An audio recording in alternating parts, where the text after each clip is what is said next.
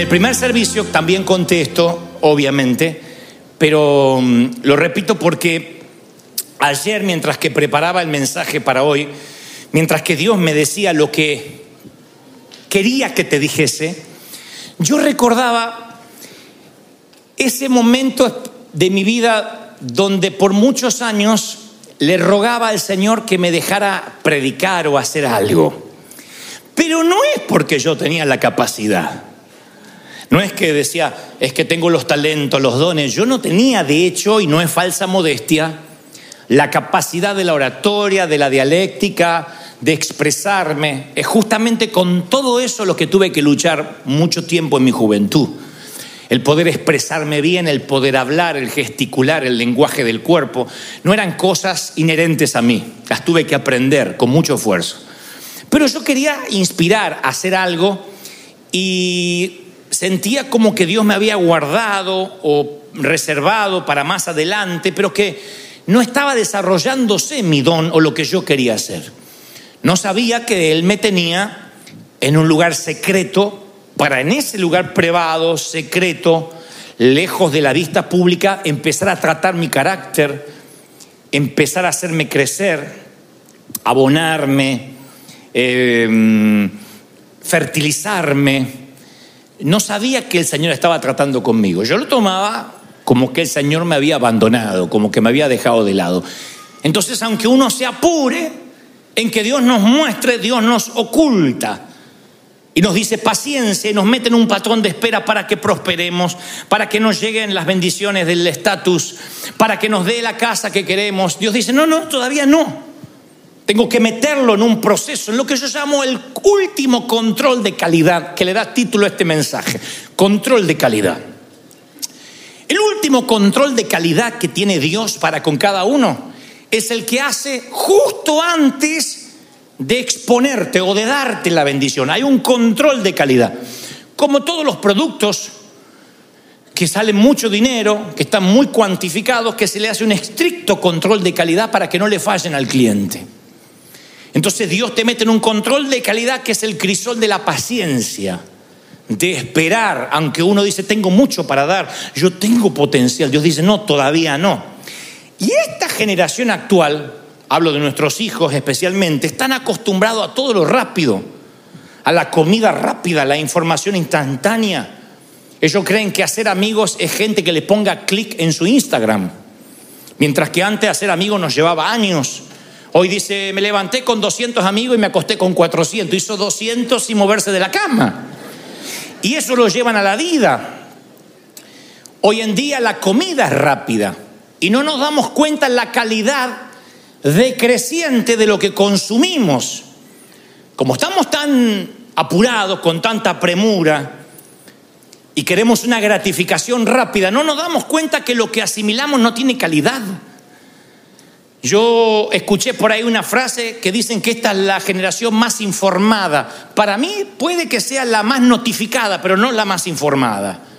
Porque conozco muy poca gente que lea un periódico de verdad, completo hoy en día, en papel o en digital, en formato digital. La gente lee títulos. Yo hablo con la gente, ¿viste lo que pasó? Sí, sí, sí, algo pasó en Venezuela. Vi que, bueno, iba manejando y vi el título de que se armó un lío, pero no, mucho no leí. Todos te dicen lo mismo. Hoy en día es muy rara la gente que lea un periódico completo, que se informe, a menos que tenga una especialidad en algo. Si no, picoteamos un poco de todo. Con la comida es igual. La comida en un momento dejó de ser un placer para resolver un tema de hambre. Y entonces encontramos en las tiendas un montón de cosas congeladas, lo metemos en el micro y hace ping, ping, y lo sacamos. Y estamos asimilando la mayoría de las veces porquerías en el organismo, que no tienen nutrientes ni las vitaminas necesarias, pero te resuelven el tema de hambre. Entonces, la mentalidad de microondas nos hace pensar que en términos espirituales también Dios nos tiene que bendecir ya, nos tiene que ayudar ya, nos tiene que prosperar ya. Como dijo una mujer, pastor, quiero que me ore por mi paciencia y que ores ya, me dijo. tiene que ser todo rápido. Es la mente de microondas. No queremos algo que demande dificultad y tiempo, porque decimos, ay no, es, es, difícil, ay, lleva tiempo, pero casualmente son los dos ingredientes de la calidad. Si quieres calidad es dificultad y tiempo. Si quieres tocar la música es dificultad, ensayo, trabajo duro y tiempo. Si quieres predicar un sermón es dificultad, trabajo duro y tiempo. Después hablar pavada hablamos todos. Y el día que algunos le paguen por hablar pavada van a ser multimillonarios. Pero la preparación, la dificultad y el tiempo hace que se nos quite la mentalidad de microondas. Hay relaciones de pareja con mentalidad de microondas. Se conocieron, ¡ping! Calentaron. ¡Ping! El microondas, digo, el micro, calentaron se casaron y ya está. Y un día ¡ping! se enfriaron y ya está. Y no hubo nada que los conectó de verdad, no hubo tiempo, no se conocieron, no se relacionaron almática, espiritualmente. Hay gente que viene a la iglesia con mentalidad de microondas. Y en la iglesia también queremos ping, ping, ping, la bendición. Óreme, óreme, óreme, óreme, que Dios me bendiga, que mi hijo no me salga rebelde, que mi marido empiece a trabajar, que mi suegra se muera. Todos juntos la misma oración. No va a pasar. No es que no va a pasar. Por eso no vengo acá porque acá no tienen tanto poder. Voy allá porque el pastor tiene más poder. Y eso no es la vida real, no es la vida cristiana. La vida cristiana, la vida real es control de calidad y nos va quitando la mentalidad de microondas. Consideren ustedes cómo el Señor nos creó nosotros al momento de la gestación. Nadie queda en semilla. Cada uno de nosotros se convirtió en otra cosa, en algo más grande. Crecemos hasta la madurez de nuestro potencial. ¿Y cómo crecemos? En lugares ocultos. El bebé crece oculto dentro de la placenta, dentro del vientre materno. Y luego seguimos creciendo, pero no a la vista de todos, porque el crecimiento es oculto a la vista natural. Y cuando nosotros le pedimos cosas a Dios, Dios nos envía a esos sitios ocultos a crecer, nos esconde, afortunadamente. Yo le contaba a los pastores recién ahí en el privado que sin querer el otro día di con unos videos de mis primeros mensajes, de los primeros programas de televisión que yo hacía, estoy hablando hace 25 años atrás, cuando no había YouTube, gracias a Dios. Yo digo, ¿cómo había gente que me escuchaba? Tengo ganas de pedirle perdón a esos pastores que me invitaron. Y yo diciendo, Señor, envíame las naciones, envíame las naciones. Yo pensaba que Dios no me quería mandar. Menos mal que Dios me cuidó. Dijo, si te mando eres un óvulo con pata, un embrión. Jesús dijo, el reino de los cielos es semejante a un mercader, Mateo 13:45, que busca buenas perlas. Y habiendo hallado una perla preciosa, fue, vendió todo lo que tenía y la compró. Entonces yo siempre pregunto, si quieres ser todo lo que Dios quiere que seas, yo pregunto esto y parece retórico. Yo digo, ¿quién quiere ser todo lo que Dios quiere que seas? Y todo el mundo dice, yo, yo, yo quiero alcanzar mi destino. Mi segunda pregunta es, ¿cuánto están dispuestos a pagar lo que sea por alcanzar su destino en Dios? Porque esto es semejante a un mercader que busca perla, haya una y vende todo por tener esa perla. Y a mí me sorprende que Jesús haya elegido en su metáfora una perla, porque las perlas vienen de las ostras, de los crustáceos como mejillones, como las almejas. Y las perlas nacen por el dolor, porque las, estas criaturas pueden disfrutar de una existencia calmada. Un crustáceo, un mejillón, una almeja no hace nada. Así que voy a orar por si alguien tiene el espíritu de almeja o de crustáceo. No hace nada, van por el mar, pero de pronto se les mete por error algún irritante, algún elemento irritante, puede ser una piedrita, un grano de arena, un diminuto parásito, y lo que hace el crustáceo, la almeja, para defenderse, para tratar de protegerse del dolor, es eh, recubrir lo irritante con una capa suave, resbaladiza y traslúcida que se llama nácar. Ellos envían como una suerte de baba, pero es para protegerse del dolor. Y lo envían y lo envían y lo envían y lo envían hasta que recubren el elemento irritante, repiten el proceso una y otra vez con este nácar. Y ahí es cuando se forma la perla, formando una hermosa perla, es nácar. O sea que lo que te cuelga a lo mejor del cuello es baba de crustáceo. Con alguno que otro proceso, pero baba de crustáceo al fin. Ahora le puedes decir a tu esposo, lo único que te pido es baba de crustáceo, no más. Entonces una perla de gran precio es nuestro dolor, es nuestra espera envuelto en la perfección de Dios. Nuestro dolor, nuestra espera, nuestro tiempo donde todavía dice, todavía no, ese dolor de esperar, de sentirse que Dios me olvidó, que no sirvo para nada, empieza a ser recubierto por nácar divino. Y nos transformamos en una perla para que cuando salga del mar la gente pueda ver tu brillo.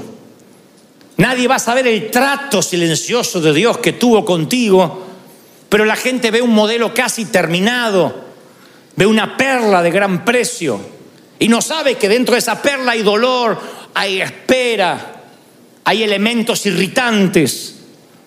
Pero Dios nos empieza a formar y cuando nos muestra es como la mamá mostrando a su hijo recién cambiado, peinado, diciendo, mire, mire, mire, mire cómo luce, miren cómo huele.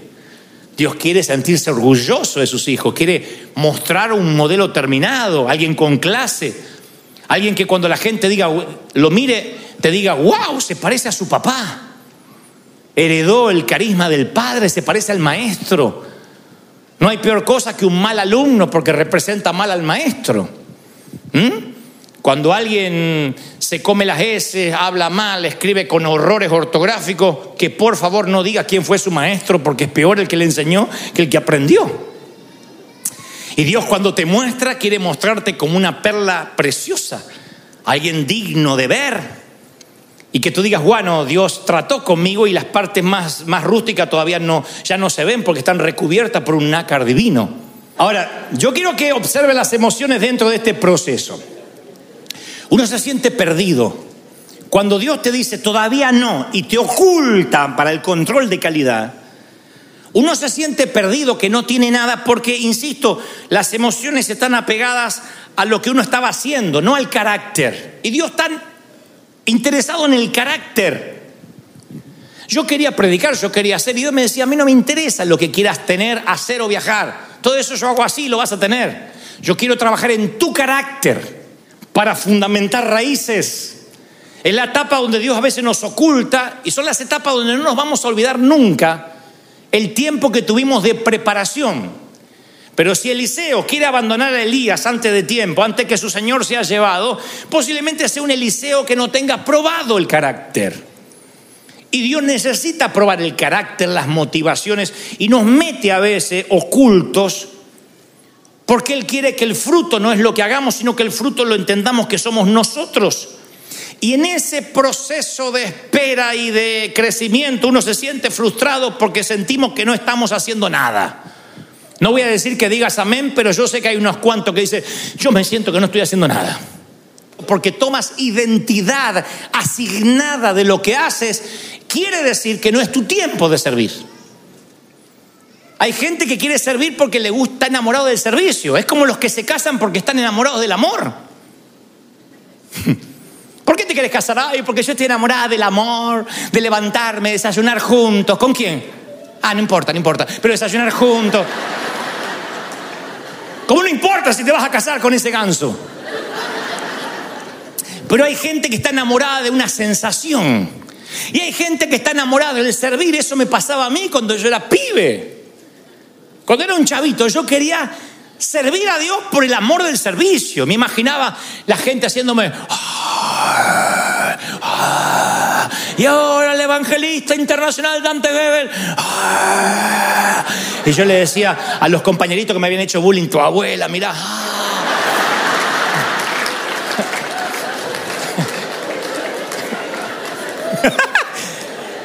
Eran motivos equivocados. ¿Cómo Dios me va a poner bajo los reflectores con ese corazón? Entonces a veces tenemos, tenemos el potencial, tenemos las ganas. Decimos, pero yo estoy preparado porque mira, estudié, tengo el diploma, porque tengo el doctorado, porque tengo dinero, tengo para hacer un negocio porque tengo el socio que me pone el dinero, pero a lo mejor no está tu carácter preparado. Y vas a sufrir, entonces Dios te detiene. Hay bendiciones que Dios dice, todavía no. Como un padre que no le da el automóvil a su hijo porque es menor de edad.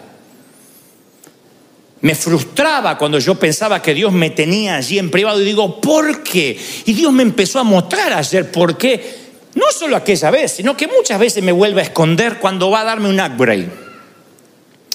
Cuando Dios te va a dar un negocio nuevo, cuando quiere que emprendas una pareja, cuando el Señor quiere que cambies de país, de ciudad, Él te suele ocultar. Eso hacía con los profetas. Ve y sube al monte que voy a hablar. Hasta los cambiaba geográficamente de sitio. Entonces Dios te mueve en ocasiones cuando te va a dar un upgrade, te oculta. En una montaña, te oculta en una peña, te oculta en un sitio y tú te desesperas porque no te das cuenta que estás creciendo. Y yo ayer, mientras que escuchaba, mientras que armaba este mensaje y escuchaba la voz del Señor que me dictaba lo que tenía que decirte, el Señor me reveló otra cosa, que a lo mejor yo lo había escuchado en, en la escuela, en el colegio, pero me lo había olvidado. El dióxido de carbono es un desecho que producen los cuerpos, los organismos que expulsan cuando se produce una reacción química, el dióxido de carbono. Nosotros inhalamos oxígeno, pero exhalamos dióxido de carbono. Si nosotros nos quedáramos con el aire adentro, primero que se te inflan los cachetes como Kiko y después te asfixias. Pero lo peor, ese aire que entró puro y ahora sale como dióxido, si se quedara adentro, es veneno que necesariamente tienes que expulsar. Y hay gente que nos aferramos a las cosas porque de ahí nosotros tomamos identidad y nos estamos envenenando. Entonces, ¿qué hace Dios? Te oculta y te pasa una escoba espiritual, una aspiradora, para quitarte el veneno, el dióxido. Porque en el medio del crecimiento tiene que haber una expulsión de lo viejo y una adherencia de lo nuevo, porque ambos no pueden coexistir. Entonces, ¿para qué Dios te tiene oculto? Para que el veneno sea quitado en secreto. Para que nadie vea tu rencor, tu resentimiento, ni el mío. Yo me acuerdo que estaba tan resentido, tan dolido por las críticas, que si el Señor me hubiese expuesto en ese momento, yo hubiese expedido veneno y hubiese contaminado el mensaje. ¿Cómo Dios me iba a poner a mí para inspirar gente si yo estaba exhalando dióxido? Sustancias tóxicas, sedimentos que uno debe expulsar. ¿Cuándo uno las expulsa? Cuando Dios te oculta para que no contamines, ni que tú te corrompas ni corrompas al otro. Por eso yo agradezco que Dios me ocultó y que en otras, todavía me tiene oculto para otras áreas, que no me expone. Agradezco, porque si no yo diría como cuando veo las fotos mías de cuando era chico, le digo mamá, le decía mamá, ¿cómo me dejaba salir con esos pantalones? Ahí te quedaban lindos, nene. Ay, mamá, no seas cínica, le dije una vez. Bueno, está bien, era lo que había. Pero digo, yo no hubiese dejado a mi hijo salir con esos pantalones. Yo salía, iba creciendo y ya no había dónde bajar la botamanga. Entonces me iban bajando así las botamangas, así, porque yo heredaba los pantalones de mis hermanos. Y a medida que yo crecía, pac, me iban bajando las botamangas y me iban bajando los pedacitos. Yo era como los árboles, por las líneas me podías contar la edad. Decía, 12 años. Tenía 12 rayas. Sí, pantalón me lo ponía a los 6 y hasta después me duraba hasta los 14, 15 me iban bajando. Pero el pie seguía creciendo, entonces el pantalón iba quedando así, así, así, así, así, y así andaba al colegio. Le digo, mamá, ¿cómo me.? Y dice que ibas a perder el colegio por falta de pantalón. Yo, yo no haría nunca eso. Dios nunca te mostraría una foto de tu vida y tú digas, Señor, ¿por qué me dejaste avergonzar? ¿Por qué me expusiste así ante tanta gente? Dios sabe cuándo exponerte hasta ante determinada gente. Yo recuerdo mi primer sermón y lo he contado y lo peor es que la gente lo recuerda. Y, fue un desastre ese mensaje. Yo digo, si Dios me hubiese expuesto de golpe a una multitud, Digo, menos mal que el Señor me capacitó, me, preparó. Aparte hubiese soltado mucha, mucha toxicidad, porque tenía muchas sustancias tóxicas, muchos sedimentos dentro mío. Y el Señor quería forjarme a que yo las dejara de a poco. Así que yo no puedo agradecer al Señor el hecho de que Él me tuvo en lugares privados haciéndome crecer. Y tú tienes que agradecer a Dios que te tiene oculto en alguna parte haciéndote crecer y tapando tus partes feas, todavía que nadie las vea hasta que no estén procesadas por Dios. Porque todos tenemos partes oscuras, ¿o no? La que se ríe la tiene más oscura que otra, pero todo el mundo tiene partes oscuras. Dije, partes oscuras. Dijo, salió del alma. Está bien, somos un hospital. Porque cuando estás en un proceso sísmico o en un proceso de, de, de, de, réplicas, te vuelves irritable. No digas amén, pero yo sé que pasa eso. Cuando Dios está tratando contigo y te tiene ahí en la sala de espera, uno se vuelve irritable. ¿Cómo uno se pone en una sala de espera? ¿A quién le gusta estar en una sala de espera? Tengo cita con el médico a las 10 y te atiende a las 12 y cuarto. ¿O no? Nadie. Te pones irritable, inestable emocionalmente y a veces hasta despreciable. Yo tengo partes muy feas que Dios todavía no trató conmigo, que nunca vas a conocer porque Dios me hace crecer en secreto. Pero yo puedo llegar a hacer todas esas cosas y más. Y tú también. Me pongo irritable, me pongo de mal humor y, y mis partes más feas salen afuera. Entonces, ¿qué hace Dios? Me oculta para procesarme para que cuando sea expuesto sea una perla y no haya de qué avergonzarse. ¿Cuántos quisieran ese estilo de vida con el Señor? Que las partes feas te las tape y cuando se pongan lindas, como las mujeres cuando se acicalan. Yo me toca ir a una peluquería unisex, cuando me estoy cortando el cabello tengo algunas damas enfrente que digo, Señor, que no salgan así nunca, porque están con unas cosas plateadas así, con unos colores huelen a huevo putrefacto. Yo digo, Señor, ese cambio es privado. Yo quiero que mis partes privadas estén ocultas por el Señor hasta que Él me exponga, hasta que Él diga, bueno, ahora, ahora es tu tiempo. Por eso yo recomiendo que tengas cuidado con las personas que están cambiando, sé cauto a cómo te relaciones con alguien que está en medio del cambio, incluido tú mismo, porque todos cuando estamos cambiando y Dios nos está haciendo crecer, soltamos material nocivo, todos. Todos soltamos, pasamos por un periodo de ocultamiento y no somos los primeros ni los últimos. José estuvo oculto en cárceles, en cisternas, David estuvo oculto en el desierto, Moisés también estuvo oculto, proscripto en el desierto. Yo doy gracias a Dios por ocultarme, porque sin importar cuán preparado yo me consideraba que estaba para el nivel siguiente del ministerio, su tiempo no era el mismo que el mío, no encajaba con mi paciencia. Y muchos se quieren apresurar al final del proceso, quieren apurar al Señor. Y cuando después se les abre el telón de la vida, se dieron cuenta que no ensayaron. Y no hay peor cosa que salir al público sin ensayo. ¡Pac! Se te prende la luz el reflector y tú no ensayaste la letra. No hay peor cosa. Dios quiere mostrarte con clase. Dios quiere mostrarte con dignidad, que digan, este es mi hijo, mira. La clase no tiene que ver con el dinero, no tiene que ver con ropa cara. La clase la tienes o no la tienes. Y la clase se adquiere como las horas de vuelo, volando. La clase se adquiere en el secreto del Señor, donde Dios te procesa, te refina, te trata, pisa las uvas, te, te, te pasa por el proceso que el vino debe pasar hasta que eres un Malbec, un Cabernet Sauvignon. Nunca te dejará más tiempo para que seas un vinagre. Va a ser un buen vino. Y el Señor va a catar contigo tu vino, va a decir, mmm, pasó por el proceso del barril, del embotellamiento, de la poda, del tiempo de la siega, del estiércol. Es un proceso divino. Pero no te apures. Así como siempre te digo, emprenda, vamos. No te, no te apures si todavía no tienes la seguridad. Y esto no es tener miedo, sino la seguridad que llegó tu momento para exponerte. ¿Cuándo es el momento? Todos los caminos se allanan mientras permanece oculto en el secreto, en el barril, hasta que llegue tu tiempo. No te apures, no fracases. ¿Para qué tropezar en público si puedes tropezar en, privado? ¿Mm? ¿Para qué ir a pasar vergüenza en público si la vergüenza la puedes tener en privado con el Señor? ¿Cómo agradezco que el Señor me ocultó y me sigue ocultando en muchas otras áreas? ¿eh? Hay cosas que yo le estoy pidiendo al Señor y Dios me dice, no, todavía no estás listo, vas a pasar vergüenza tiene los pantalones cortos.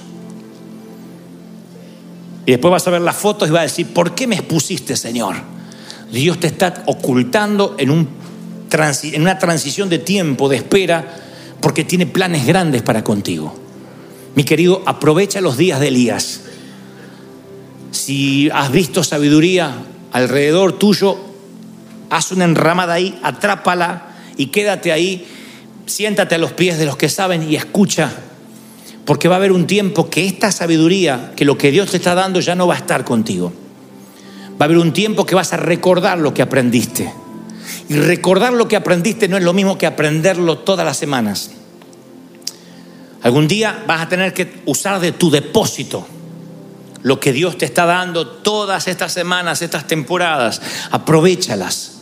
El Señor me dice que te diga, me dijo, dile a mis pequeños, dile a mis príncipes, a mis princesas, que los estoy preparando como una perla para presentarla a las naciones, para que mi reina sea amada, para que cuando te vean, celebre. Vamos, celebra al Rey de Reyes, diles, ese es mi Dios. Dale el mejor aplauso de la historia al Señor de señores en esta tarde.